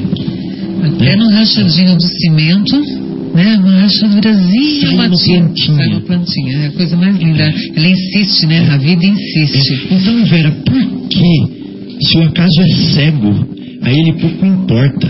Por que, que ele ia querer fazer a vida viver? Né? Mas não, desde a vida mais microscópica, ela quer viver. Nós queremos viver. Então isso aí é uma prova de que Deus existe. Porque existe alguma coisa ali que impulsiona a vida, que fala assim, vida viva. Né? Então agora vamos mudar o foco. Vamos mudar o foco para o universo, por exemplo. A gente olha, a gente fala assim, será que o universo foi feito por acaso? Fala assim, bom, se ele foi feito por acaso, não pode existir ordem. Não pode existir regras, não pode existir leis. Porque se tem lei, tem ordem. E a pergunta que eu faço é: tem lei no nosso universo ou não tem? Tá cheio de lei aí, né, Marcos? Tem a lei da gravidade, que é a primeira que vem na cabeça de todo mundo. Né? Tem as leis da termodinâmica, né? tem a lei da conservação da energia, Magnetismo. é, a lei do magnetismo, A lei de, a lei de Murphy. a lei de Murphy, as leis de Newton, né? Da- Então tem tá cheio de leis no universo. E o que, que é lei? Lei é ordem. Mas o que, que é ordem? Se eu falar, ah, tá cheio de livro aqui em cima da mesa, não tá? Se eu falar assim agora, vamos organizar esses livros? Primeira pergunta que vai vir na cabeça: organizar por quê? Por título, por idade, por tamanho, por cor, né? Então, não existe ordem sem propósito. Sem princípio inteligente. É. Então, quando tem ordem, tem um propósito por trás.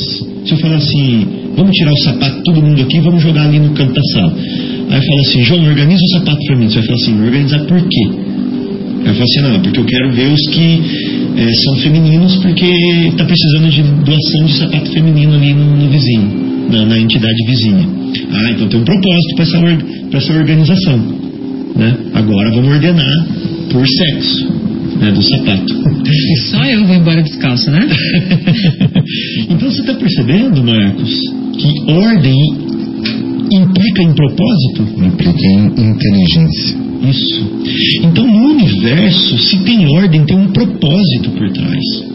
E nós espíritas sabemos que o propósito do universo é o amor. Tudo isso que existe no universo é para pegar aquele ser simplesinho que começou a se, se desenvolver num cristalzinho que está rolando lá no leito do rio, né? porque o cristal é uma estrutura organizada, né? É, atômica, organizada. Então tem uma crisálida de consciência ali que está se desenvolvendo, né? Aí essa crisálida vai se libertar, né? vai habitar um vegetal que vai sofrer as intempéries da natureza, sol, calor, vento, chuva, né? É, pressão, e aí ela vai desenvolver a memória, né? Vai trabalhar com a memória. Aí depois ele vai habitar o reino animal e vai ser, vai estar lá na tigresa, né, Marcos, lambendo o filhotinho, né? E vai desenvolvendo aí aquele sentimento, aquela que antes é instinto, né, que a gente falou aqui. Depois vai virar sensações no atual estágio que nós estamos hoje e começando a se desenvolver para sentimentos, né? Então é isso. Quando a gente começa a ter esse sentimento é, de que existe uma grandeza, uma grandeza por detrás de tudo isso, coordenando tudo isso, né, essa vida que está desenvolvendo amor, a gente tem um sentimento de reverência, de humildade, de falar assim: nossa, existe uma força, uma inteligência, como o Marcos falou, por trás disso tudo aqui. Então, quando a gente tem essa humildade de reconhecer isso, a gente começa a reconhecer Deus. É isso que é Deus. né? Não é aquele homem, aquele rei que pune, né, que está sentado no trono, que está comandando, que está se vingando, que está castigando. Não é isso. Deus é essa inteligência suprema que está soprando vida e soprando amor no universo. Né? Com o seu hálito. Né? Só o fato dele existir, existe o amor para todos os lados. Porque ele emana esse amor. E nós que somos criação dele, estamos, que somos o propósito né, da sua criação, nós estamos nessa onda, nesse vai e vem de amor e cada vez mais exalando amor de nós também. Hoje nós começamos no amor no olhar, né, Vera? Nós começamos no bom dia, né, João? Mas nós vamos exalar amor também, né, Marcos? É, nos nossos pequenos gestos, nossas atitudes para com o próximo. Eu acho que isso que é o bonito. Então, se a gente tiver essa humildade, né, de olhar para o universo com esses olhos, né, de ver uma folha de uma árvore cair, de ver a copa das árvores balançando no céu e falando assim, nossa, elas parece que elas estão reverenciando a grandeza de Deus, né? De olhar para o prato de comida e falar assim, nossa, que lindo isso daqui, obrigado por essa oportunidade de ter comida. Essa humildade, né, é a gente sentir Deus, é a gente amar Deus. Esse é um comentáriozinho que eu queria fazer. Tá inspirado, hein? Não, e assim, quando a gente fala de Deus, né? Uh, eu fico pensando assim, nós, para seres que estão abaixo nós, que dependem de nós, somos deuses para eles também. Como que eu gostaria que Deus se comportasse em relação a mim, eu tenho que me comportar em relação a esses seres uhum. menores, né? Uhum. né? De repente é a plantinha que eu preciso cuidar, é o bichinho que eu ponho comida, né? Uhum. Eles encarnam a gente como se fosse Deus. Somos os anjos deles, os deuses deles. Não é verdade? Então eu fico assim, eu sempre penso assim, eu gosto sempre de dar oportunidade para a vida, né? Uh, eu vejo um marimbondo, alguma coisa assim, aranha, eu não mato nada, né? Nada, nada. Às vezes a gente pisa em cima sem querer, mas naquela intenção de matar, né? Você pega, você vê a formiguinha, você vai com o dedão assim em cima, sabe? Uhum. Acho isso extremamente assim, né? Essa intenção uh, ruim, negativa. Você Sim. tem a intenção de. Não, não vamos ter, vamos dar oportunidade para a vida. Sim. Eu gosto da oportunidade para a vida. Então vai lá no vidro, põe o, eu sempre ponho esse marimbondo no no meu local de serviço tem muito marimbondo. Mata, mata que ele vai picar você. Eu falei, não, vou dar uma oportunidade para a vida. E solto ele. Ele falou, vai viver. É. Eu acho que assim, a gente quer esse sentimento de Deus e Ele também deve ter esse sentimento com a gente. Hum, não é verdade? E eu acho que é o comportamento que a gente tem que buscar, esse respeito para com tudo, não só com o nosso próximo ser humano, hum. mas com toda a obra da criação. É verdade. Não é? É verdade. Isso tem que emanar de nós. Hum. Sabe? Essa coisa. E é só com o passar do tempo, com o amadurecimento dos nossos sentimentos, refletindo sobre esse amor universal que a gente chega a desenvolver tudo isso, né? Lógico, a gente não chega no 100%, né? Ainda tem muito, muito que caminhar aí, mas eu acho assim, é, é dessa forma, né? Pensando dessa maneira. Muito lindo, muito bonito. Tem algum comentário, João? Você queria eu acho que essa questão do. Gente estava conversando agora há pouco sobre. A gente precisa aprender a amar para a gente parar de adoecer, né? Uhum. A gente, nos, nos mundos superiores, como, como, os espíritos nos ensinam, né? São mundos onde não existe o sofrimento, né? Que seria, seria o quê? A doença, né? Seria os, os problemas que a gente convive diariamente, não nós mesmos e com os nossos próximos, né? Uhum. Próximos, mais próximos, outros mais distantes. A gente vê tanta coisa difícil, né? Esse nosso mundo de expiação e prova e provas, né? Então a gente precisa, é, assim que a gente conseguir entender, aprender, praticar, assim que a gente for ensaiando, ensaiando, for melhorando, né? Essa nossa questão de amar, é, essas doenças vão desaparecer, né? Exatamente essa transformação que a gente que vai estar, tá, que já está ocorrendo, né? Nós nós estamos sendo agentes dessa mudança, né? Essa nossa conversa hoje aqui falando sobre o amor, com certeza já estamos aí é, enviando vibrações muito positivas né, nesse aspecto, incentivando as pessoas, todos nós, né, a amarmos. E com isso a gente vai fazendo, né, sendo agentes de mudança, né, para mudar esse nosso planeta, né, de um mundo de expiação e provas para um mundo de regeneração, né, que você comentou, né, Vera? Então acho que é assim, é, a gente exercitando né, esse amor e a gente vai deixar de adoecer essas coisas tipo câncer e e outras coisas né, difíceis que a gente vê, depressão. Né? Eu considero depressão uma grande falta de amor. É falta de amor, exatamente. Então, assim, é, é, a gente, é uma forma, né, igual, por exemplo, o ódio, igual foi comentado, assim, o ódio é o amor doente, né? adoecido, né? Tá, adoeceu o amor. Então, assim, a partir do momento que a gente conseguir, no esforço coletivo, né, é, transformar esses sentimentos todos em amor, pronto, acabou. É só isso que a gente tem que fazer. É só isso. Fácil. É, então, é, quer falar mais alguma coisa, Vera, Marcos? Não, eu, eu, eu ia colocar uma coisa aqui, mas como está faltando um pouquinho para acabar o nosso programa, é, eu acho que não vai dar tempo, porque precisaria de mais duas horas, né? Porque a gente falou de amar a Deus, né? Você mesmo colocou, Fábio, que é difícil, né? Porque amar a nós mesmos e amar ao próximo. Então tá super difícil essas três coisas, né? Aí Jesus ainda em cima disso é assim: amai vossos inimigos. Próxima semana. É, então. Por isso que eu falei, aí leva mais duas horas, porque a gente está falando só do amor aqui que a gente consegue. É, é, sei lá, doar para os outros, né? Aí quando, quando Jesus ainda dá o golpe de misericórdia fala mais, amai os vossos inimigos, né? E aí então é mais difícil ainda, mas eu estava ouvindo uma palestra do Haroldo Dutra Dias no, no YouTube, aliás, recomendo, né? Basta que vocês coloquem aí, ouvintes, é, Haroldo Dutra Dias, vocês vão achar dezenas de palestras fantásticas.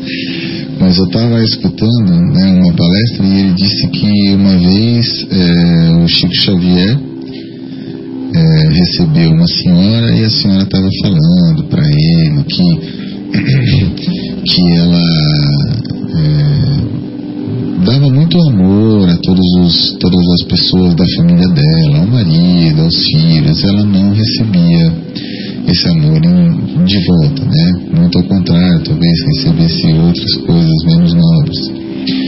Aí o Chico falou para ela, minha filha, você precisa aprender a se nutrir do amor que você dá. Você precisa aprender a se nutrir do amor que você dá. Eu acho que é um pouco isso, né, que nós estamos falando aqui eu acho que a gente tem que aprender isso mesmo, né? A se nutrir do amor que você dá. Se você começa a, a dar amor, se você começa a dar sementes de, de milho para os seus vizinhos, se você começa a dar é, bom dia para os seus amigos, se você começa a pedir carinho junto com o seu café, se você começa a cuidar das plantinhas e dos animais, né? Você está doando amor e ao mesmo tempo você está se nutrindo. Acho que era isso que eu tinha para falar e inclusive também para encerrar na minha participação de hoje. Obrigado amigos, obrigado a todos. Obrigado amigos, obrigado a todos. E essa historinha que o Marcos contou aí é a mesma coisa do milho, que ele se nutre é, ele dá o milho para o vizinho e acaba se nutrindo do pólen que vem do milho do vizinho também, né? Muito joia. E na semana que vem, Marcos, nós vamos falar justamente desse tema, que é amai aos vossos inimigos. Vai dar Próximo capítulo do Evangelho segundo o Espiritismo. Então, muito obrigado pela oportunidade. João, suas despedidas. É, eu agradeço também muito a oportunidade e fica como para a gente refletir, inclusive para a semana que vem, para ser debatido o assunto dos inimigos. Eu acho que essa questão de que também os Espíritos nos ensinam né, bastante, é, enquanto a gente não consegue amar, não consegue, por exemplo, perdoar, vamos usar aquela famosa ferramenta lá da prece, né? Vamos fazer uma prece para os inimigos e para a gente, né? A gente pede Pede a Deus, vamos rezar para o nosso anjo da guarda, para o anjo da guarda do nosso inimigo, eventualmente, né, que a gente nem conheça, né? E, e, daí a gente já vai ensaiando também, porque com a, com a prece, né? O que é a prece, né? A gente está enviando vibrações magnéticas, né? Positivas, né? De, de, de, de acerto, né? De buscando, pedindo perdão, enfim, aquelas coisas todas que, que vão, vão, vão ser componentes desse novo mundo regenerado que a gente está trabalhando. Então, assim, é, semana que vem vamos discutir bastante esse assunto dos inimigos, mas enfim.